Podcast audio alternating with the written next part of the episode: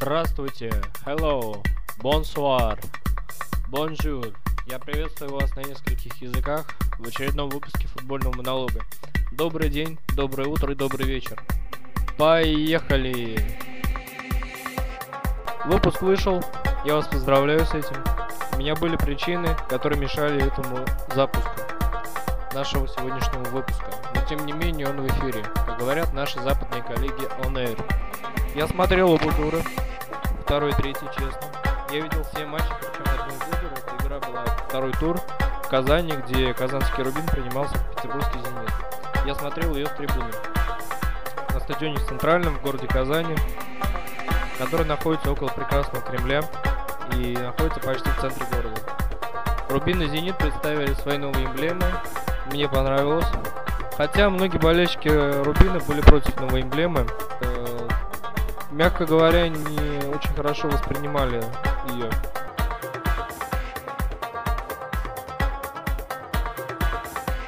В этом туре было немало волевых и супер волевых побед. Хотелось бы отметить прежде всего матч Крылья Советов ЦСКА. Это тур второй. Хотелось бы отметить игру самарских Крыльев Советов и московского ЦСКА.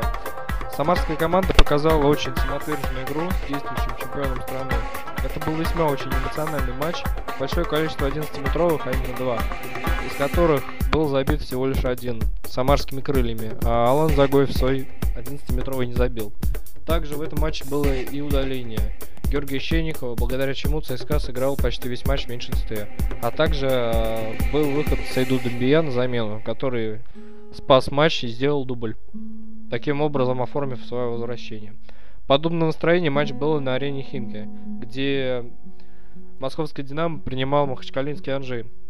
И благодаря голу с пенальти Андрея Воронина вырвал победу и выцарапав ее, после того, как Кристофер Самбо на 89-й минуте счет сравнял ударом головой. Локомотив также победил в Нижнем Новгороде благодаря отличному голу со штрафного защитника Романа Шишкина, обыграв Нижегородскую Волгу. И, наконец, игра, свидетелем которой я был. Это казанский Рубин Зенит.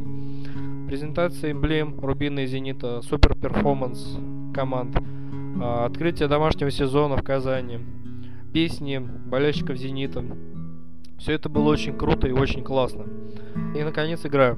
Сверхволевая победа Рубина, гол Соломона Рандона, принесший победу казанцам. Мне понравился вратарь «Зенита» Юрий Ладыгин, о котором я написал в своем блоге на Sports.ru. Читайте, будет интересно.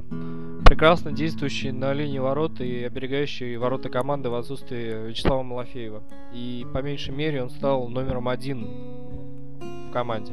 А также мне хотелось бы поговорить о бельгийском молодом хавбеке «Зенита» Акселе Вицеле молодом человеке, действующем в опорной зоне и считающемся перспективным игроком. Мне кажется, Вицель еще не готов взять на себя лидирующую э, роль в команде а в отсутствии Халка и Романа Широкого, который исполнял роль так называемого мозга команды и отвечал за переключение тумблера команды из оборонной системы в атакующую систему. Также команде очень повредил это уход Игоря Денисова, Махачкалинский Анжи, который отвечал за переход команды из, из атаки в оборону. Помимо этого отмечу игру в Екатеринбурге. Все того же второго тура, где московский «Спартак» приехал к Екатеринбургскому «Уралу» тяжело говорить об игре команды, за которую болеешь и переживаешь, а именно московский «Спартак». И об этом я также написал в своем блоге в Sports.ru, в его первой части, об игроках, которые меня удивили, и игре которых я радовался, и наконец-таки они меня обрадовали. Но я попробую, надо оставаться мужчиной. Спартак выиграл со счетом 2-0, да, круто, но в игре Спартака местами я был недоволен. Спартак местами все прослеживалась прошлогодняя тенденция того нервозного сезона. И первый гол, забитый Эйденом Магиди, в результате шикарнейшей комбинации, который закрутили, был очень хорошим. И мне очень он напомнил гол, забитым Крыльем Советов в Самаре во время первого тура, первого матча. Тур третий обозначился двумя дерби. Это дерби на стадионе Арена Химки, где Динамо принимал Спартак, и дерби в Черкизово, где Локомотив принимал ЦСКА. Очень два интересных матча, и матчи очень разные. Разные они с той поры, что Спартак довольно неплохо разобрался с динамовцами на фоне ошибок динамовской обороны, а именно глупейшей ошибки капитана Динамо Леандра Фернандеса, который подарил мяч Эммануэлю Минике, выведя его один на один с Антоном Шуниным, благодаря чему Эммануэль Минике отличился. И Спартак выиграл со счетом 4-1. Причем очень-очень классный матч провел хавбек Спартака Хосе Хураду.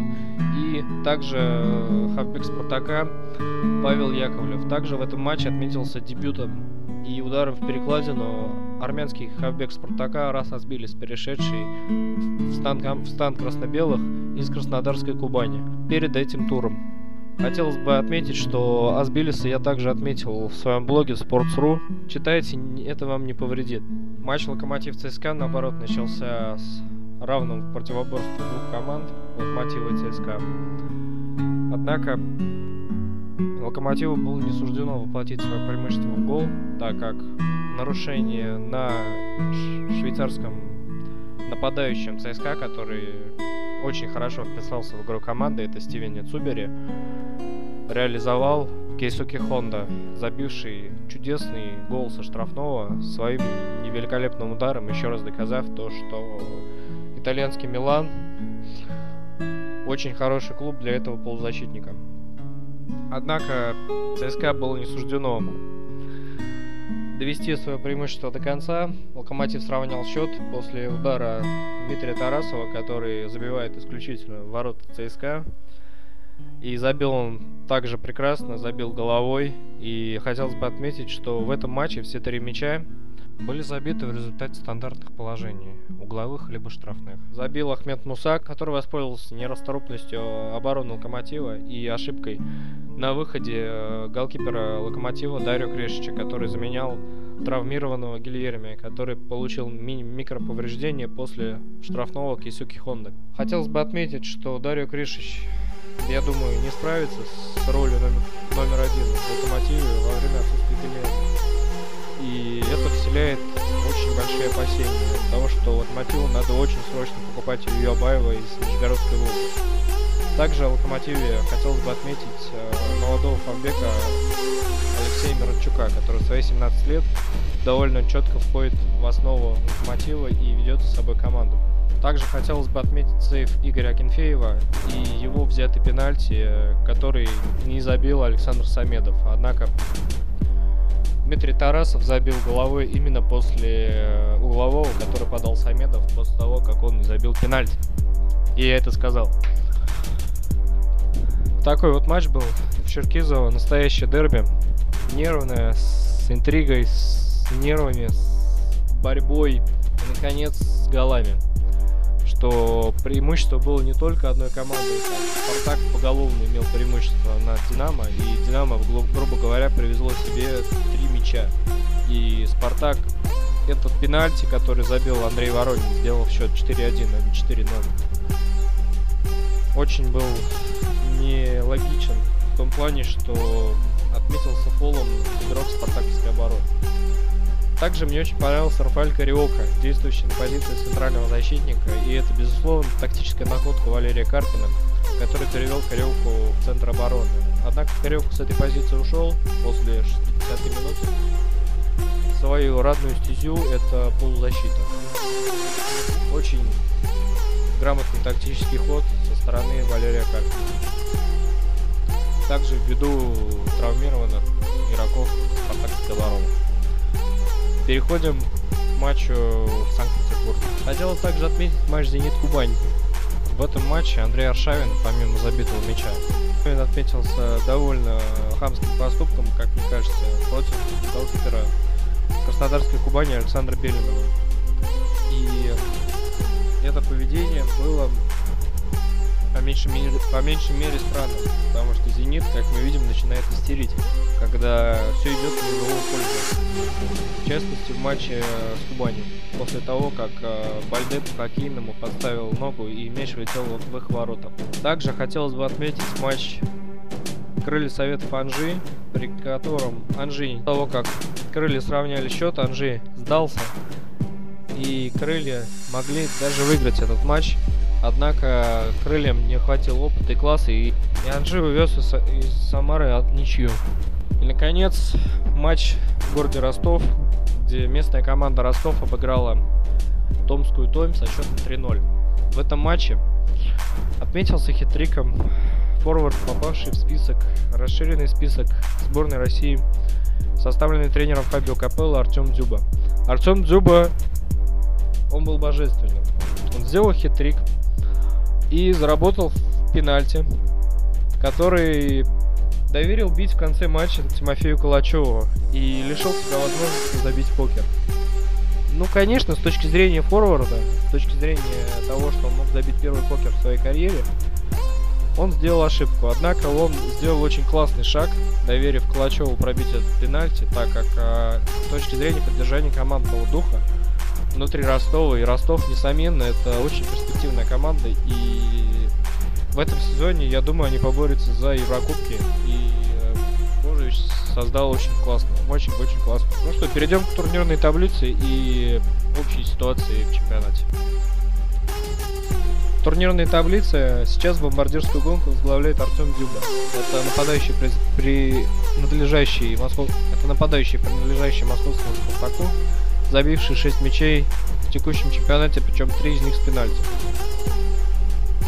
И как многие шутят, он забил больше, чем забил весь ЦСКА. Так что такие вот дела.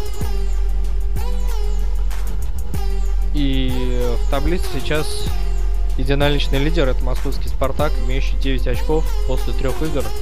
А, стопроцентный показатель 9 из 9. Второе место занимает Ростов с 7 очками и ЦСКА также с 7 очками. Затем следует большой пилотон команд, которые имеют по 5 и по 4 очка соответственно. И наконец заключительная группа. Это команды э, Терек, Урал, Короли Советов и Томи. Хотелось бы отметить, что Урал и Томи это две команды новичка, которые пополнили российский чемпионат вместо ушедших в прошлом сезоне Саранской Мордовии и Махачкальницкой Алании. Так что вот такие дела. Всем пока.